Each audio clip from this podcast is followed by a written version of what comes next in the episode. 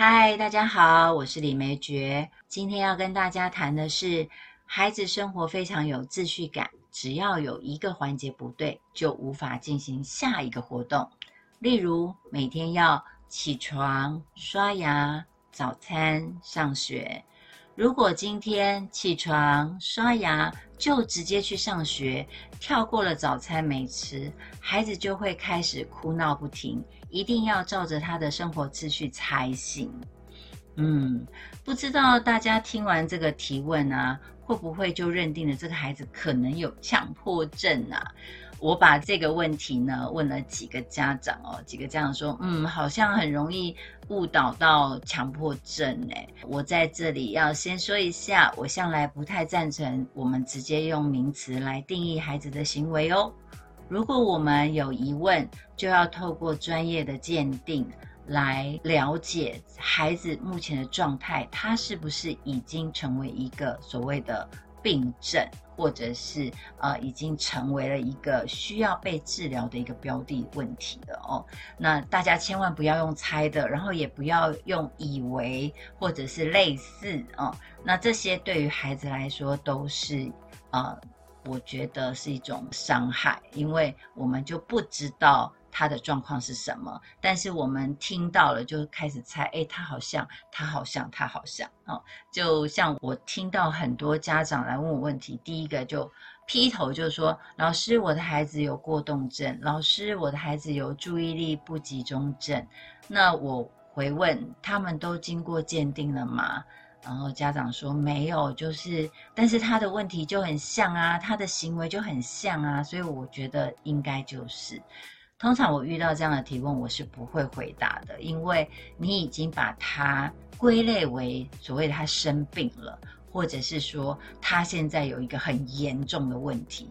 那我就会直接说，我们还是要请医生来做所谓的专业的鉴定哦。那千万不要用自己猜，而且我是老师，我没有办法所谓的治病。那大家也不要想着说，哎，可能我的孩子还很轻微啊，我不用去看医生啊，我就找老师处理就可以了。其实老师可以处理，但是老师要在知道的状况下处理。比如说，我知道他其实还不是过动症，我知道他还没有变成一个所谓的注意力不集中的病症，那么我可以处理，或者是我知道他已经确认是过动症。他已经确定是注意力不集中症，那么我也可以有一些方法对应的哈。所以老师他必须是要在知道的状况下，呃，来做对应，而不是用猜测的。哦，老师，我猜我的孩子是过动症，那老师就用猜过动症的。方式来带他吗？应该不是的。老师他一定要先知道他到底是不是是有是的做法，不是有不是的做法哦。那今天呢，因为这个题目呃很适合我把我自己这样的观念呢提出来，所以我就占了一点点时间跟大家分享一下我的观念啊。呃，要记得，如果你要用一些呃医学名称或者是一些学术名称。来定义你孩子目前的行为，好，请先找专家来鉴定。那么我们鉴定之后，我们再做对应，那这样是比较安全的，对孩子来说也是比较好的哦。嗯，好，那回到我们的问题哦，就是我们先来看看秩序感这件事，做事有条有理，每个过程都不会漏掉。想想看。多好啊！如果我的孩子是这样的话，我应该是最爱吧？我想这个应该是许多家长心中的最爱吧。呃，交给他的事情，他都不会丢三落四啊，或者是呃做了一没做二啊，或者是做了一三五啊，二四六没做，多好的孩子啊，对不对？但是从这个家长的提问看来，这样的秩序感呢，已经造成家长的麻烦了。什么样的麻烦呢？呃，像是早上赶时间，所以有很多的事情啊，就直接合并着做了，比如说。呃，来不及吃早餐了，我们就在车上吃吧。或者是说，哎呀，东西没带，算了算了，我晚一点再帮你送吧。你先上学去啊。那像这样的事情呢，可能对我们提问的这个孩子哦，就家长的这个孩子，他会觉得说我没有办法接受，因为我觉得就是有一件事情没有做好，那就不可以啊，一定要把事情做好做完才可以啊。所以呃，这样的小朋友如果遇到这样的事情，他可能是停滞不前的，他不要上车，或者他不要做进入到下一个阶段，甚至于他还要。呃，大哭大闹的回到上一个步骤，他才肯罢休。孩子在生活中啊出现了这样的状况，不管是他停滞不前，或者是他大哭大闹的，都会对于日常生活中呢造成很多很多的困扰。可是呢，这样的秩序感是我们很期待孩子拥有的，但却又不想让这样的秩序感造成不便。那我们该怎么办呢？嗯。我们要做的呢，不是就去打破他的秩序感哦，而是要增加孩子的弹性，或者是让秩序呢变得比较多样化，也就是呢有很多种秩序，让孩子清楚在什么时候用什么秩序。我们先来谈谈弹性好了哦。呃，我个人比较不建议孩子在小的时候给予太多弹性的练习，因为弹性如果掌握的不好，那就很容易变成了所谓的没有规矩哦，好像随时随地都可以变化，然后随时随地都有例外，或者随时随地都可以呃改变现在的。一些既定的行程或者是规矩哦，所以我觉得孩子因为他太小了，所以他并不知道什么叫弹性，什么叫做没有规矩。所以，呃，对孩子来说，如果我们太小给予他弹性，反而让孩子不知道什么时候该做什么事。那如果我们要让孩子呢学习弹性，那倒不如在孩子小的时候，我们先。建立生活秩序，我们给予更多的生活秩序。什么叫更多的生活秩序呢？可能在呃有很多时间的时候，我们就可以起床、刷牙、早餐、上学。但如果今天没有时间的时候，比如说起床晚了，呃，那已经七点半了。那所以，我们今天就是起床、刷牙，先上车，我们把早餐在车上吃。那这是这个所谓的七点半的秩序。所以我们可以用时间来界定我们要什么时候用哪一个秩序，让孩子他也有一个秩序可依循呢？那这是比较小的小孩子呢，他在养成生活秩序的时候，我们就可以先给他的。那孩子他也就比较不会手忙脚乱，他会知道说，哦，因为现在七点半了，所以呢，我们现在要执行的是在车上吃早餐这样的一个秩序啊。那这个对孩子来讲，他是可以接受的，尤其是，呃，这么样一个有秩序感的孩子，他一定可以接受。现在这个时间就是这个秩序，但是一开始的时候，我们就要把它讲得很清楚哦。在建立生活秩序的时候，那什么时候建立生活秩序呢？当然，最好的时间是大概是两岁。两岁到三岁的时候，我们就要开始慢慢的建立了，从一项、两项、三项、四项开始啊。好，那另外再举个例子啊，如果我们今天要出门野餐啊，那可能会有一组呢出门野餐的一个秩序，比如说我们在前一天我们就先安排好，呃，野餐要吃什么呢？要准备什么用品呢？啊，我们都可以跟孩子讨论，那在前一天都准备好。事先说明对于有秩序感的孩子是非常重要的事情哦。如果我们不想让孩子呢临时在变换秩序的时候闹脾气，那我们就要多说一点哦。呃，提前说明这件事情是一定要做的啊。比如说我们刚刚说的野餐，那我们在前一天的时候，我们就要把一天的秩序。也就是我们讲的流程，我们要把一天的流程呢，大致上的告诉他，比如说几点我们要做什么，我们要先做什么，再来做什么，然后呢，啊，最后我们要做什么，这些都要让他心里有一个有点像他的时刻表一样，那么他就会很自动的跟着这个时刻表走。那当然，呃，很多人都会说，可是有的时候我们到了现场啊，我们就会发现跟我们想的不一样啊。对，没错。那所以这个时候呢，我们就是要跟孩子提前在五分钟告诉他，你不要当下，你不要马上说好，那我们现在到另外一个地方。那对他来讲，他还没有适应，他还不知道该怎么办哦。所以一定要跟孩子说明，那提前五分钟都是好的啊。孩子他在呃当下。的五分钟，他可以说哦，因为今天怎么样怎么样，所以呢，我们要怎么样？那这个对于孩子来讲，他有多了五分钟的时间缓和，然后接受，还有重要的是理解。当然，这个回过头来，如果他今天是两三岁的孩子，他才刚在建立生活秩序的时候，他也许没有这么明显。但我们如果我们还是希望他有秩序感，我们就可以从这个时候开始养成。我们也是提前告诉他，我们现在因为怎么样哦，因为下雨了，所以我们就不能野餐了，所以我们现在要换到餐厅去啊，因为。生活中本来就有很多呃这种所谓的呃不可预期的状况嘛。那当孩子有很多的秩序感的时候，也许我们真的就会觉得很困扰哦。那有秩序感也没有关系，这是一件好事。那只是我们怎么样让有秩序感的孩子呢，里面多加了一点弹性，而这个弹性呢，对他们来讲是。多种秩序，而对我们来讲叫做弹性啊。所以对孩子来说，这样的孩子更需要我们很多耐性的处理哦，不要太紧张，然后也不要跟他生气哦，因为这就是他要的哦。那如果说呃，今天他又回到了这个原本的这种。有秩序感的这种执拗哦，那就说啊，没有啊，我们一定要怎么样怎么样。好，那我们就用提醒的，哎，我们刚才有说，我们刚才有说，因为下雨了，所以我们现在一定要找到餐厅去，不然你要淋雨吗？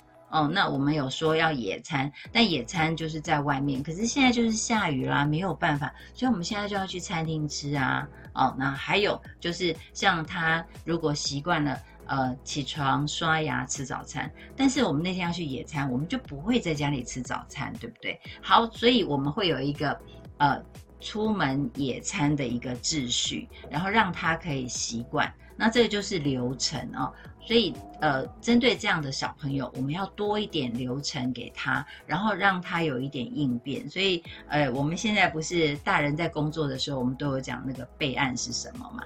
如果我们可以更多时间，然后更多的预设，比如说，我们真的可以预设到，那如果下雨怎么办？所以前一天我们也要跟他讨论到，下雨了我们就会怎么做，或者是到那个地方没位置了，我们会怎么做？哦，因为可能天气好啊，啊很多人都出来野餐呐，那野餐垫那么大一块，可能现在公园就是没有位置了，或者是有很多的原因，我们预设越多。我们就要讲的越多，然后让他能够知道说，哦，其实外面的世界是有很多变化的，让他对于这些变化不再抗拒，也不再害怕，然后让他可以去适应这样的变化。不过这个都是要慢慢来的，千万不要在他呃在拗脾气的时候，比如说他一定要先回到上一个流程的时候，然后你就在那边跟他生气说不行，现在就是不行，你怎么样怎么样，然后这个时候他会更执拗。哦，他会觉得说，我的流程是对的啊，你为什么不要听我的？我就是这样啊，而且这些也是妈妈你昨天说的，你刚刚说的，或者是什么？那这些对他来讲，他心里都有一个呃回应，告诉你说不行，就是要回到我的那一段。那如果这个时候你跟他拗脾气，那刚好就是两个人硬碰硬了。那对他来说呢，呃，可能呃也不是好事哦，他可能会。为了他以后的这种莫名的坚持啊，他会更加的发脾气，因为他要让你知道他就是很在意啊。所以首先我们自己一定要记得要有耐性，然后要温和哦。那如果说呃，我们有的时候我们出门嘛。那我们就很害怕说，哎，我跟孩子讲的流程啊，那他会忘记啊，那怎么办呢？那就是慢慢的，我们要在出门前，或者是我们有任何的计划的时候，我们要练习跟孩子做一个流程图。如果他是小学生，我们就可以用写的啊。那如果他是幼儿呢，他是小娃娃呢，我们就要用画图的让他看。但我觉得，其实如果是两三岁的小朋友，这样子的呃习惯应该还不是那么的深入，所以他是可以商量的。那我们就多养成自己多跟孩子商量，而不是直接把孩子带着跑，然后那个所有的变化都在我们的心里面，孩子就只是莫名的跟着跑，那他也会不开心，他也会害怕哦。所以这个部分也可能是我们大人要多一点点的。呃，耐性跟细致来对待这样的小朋友。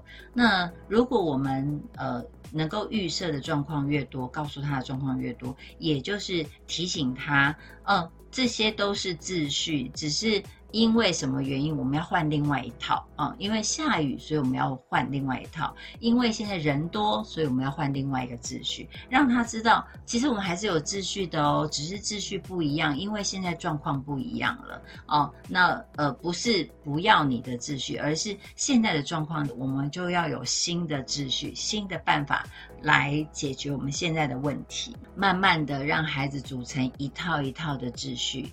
也就可以让孩子在变化的时候，就会跑出另外一套秩序来做事。那这个，如果我们就大人的名词，这就叫应变能力哦。应变，那应变就要心里面有很多套程序，我们才有能力应变呐。如果我心里面只有一套的话，我们真的没有办法应变，因为我们的脑袋只想到一个办法。当有变化来的时候，我们可能大家都傻在那里啊。所以这些对于孩子来说都是一个蛮重要的学习。以上这些呢，是因为可以知道变化的状况下我们做的。那再来谈谈有临时状况怎么办呢？好，我们有临时状况了，比如说我们都没有跟孩子谈任何的呃变化，那结果我们一出门车子就坏了，我们连到那个地方都还没有，然后车子坏了怎么办？我今天可能就不能出门了，所以。这个时候，我们就要跟孩子呢先打商量，那就是告诉孩子说，今天我们的车子坏了，所以呢，我们可能就不能够到外面去吃饭了，或者是什么。那这个一样，我们也是用所谓的五分钟前预告他，还是要用这个方式哦，让孩子呢能够简单的知道我们今天的变化是什么。好，比如说，呃，在刷牙的时候，我们已经先知道。这个车子坏了，那因为爸爸去发动车嘛，那他在刷牙的时候，我们就已经知道今天不能出门，所以他刷完牙之后，我们就可以告诉他说：“哎，等一下呢，我们可能就不能出门了哦。”那因为。车子坏掉了，等等的，然后呢，再给他一套流程。好，那还有就是，比如说，呃，我们刚刚提到早上出门有点赶时间，所以呢，他在刷牙的时候呢，我们就要跟他说，待会我们就不能吃早餐了，不能在饭桌上吃早餐，我们要换在车上吃早餐，因为时间来不及了哦。那因为这些，这个刚才讲的，在桌上吃早餐跟在车上吃早餐。一样吃早餐，只是地方换了，这个变化对孩子来讲比较小，所以我们可以把它拿来当练习题，所以不见得真的来不及的时候，我们才改在车上吃早餐。我们偶尔要假装一下，今天就是不能在饭桌上吃早餐，我们一定要在车上吃早餐。那这个可以跟孩子呢当做一个呃应变的练习题哦，才不会到了比如说比较大的变化，像刚刚说的，呃，我们要去野餐，然后车子发不动，或者我们要去野餐，然后就下雨了，这些就是一个比较大的变化，因为整个的计划都变了。那平时我们可以跟他来一点这种小变化。能让他知道说，哦，其实事情是可以变化着做的。那这个对孩子来讲就是一个小小的练习题，那也可以慢慢的去调整了他的应变跟他的弹性。这样的孩子呢，其实他就是非常需要事前指导哦。呃，当然谈不上心理准备啦，不过呃，对于。有秩序感的孩子来说，呃，事前知道他接下来的步骤是什么，对他来说是重要的哈。那我们一定要提前说，然后慢慢说。那即便只有提前五分钟都没有关系，但就是要说，而不是直接跟他说：“好，现在早餐拿着上车吃。”啊，而是要先在可能在他刷牙的时候说，或者是他要上桌的时候慢慢跟他说都没有关系，而不是说直接。拿了早餐就叫他上车了哈。那当然，对于孩子来说，呃，我觉得呃，秩序感对孩子来讲是。非常重要的，有也是我们在教育的时候，我们很着重的一个部分哦。那如果你拥有这么一个天生有秩序感的孩子，其实我真的觉得你太幸福了，因为他拥有了我们最难养育的一个能力哦。那所以我们在维持孩子难能可贵的秩序感之间呢，我们还是要能够呃。给孩子一些有临时变化的时候呢，跟动次序的弹性。那我觉得，呃，我们不是要去打破他的秩序，而是创造更多的秩序。那这些更多的秩序，未来是他的应变能力，当然也是我们大人所说的弹性这件事。好，以上就是我今天分享的，孩子非常有秩序感，不得变动。那我们要怎么样让他能够？呼应现在的状况而做一些改变呢？谢谢大家，拜拜。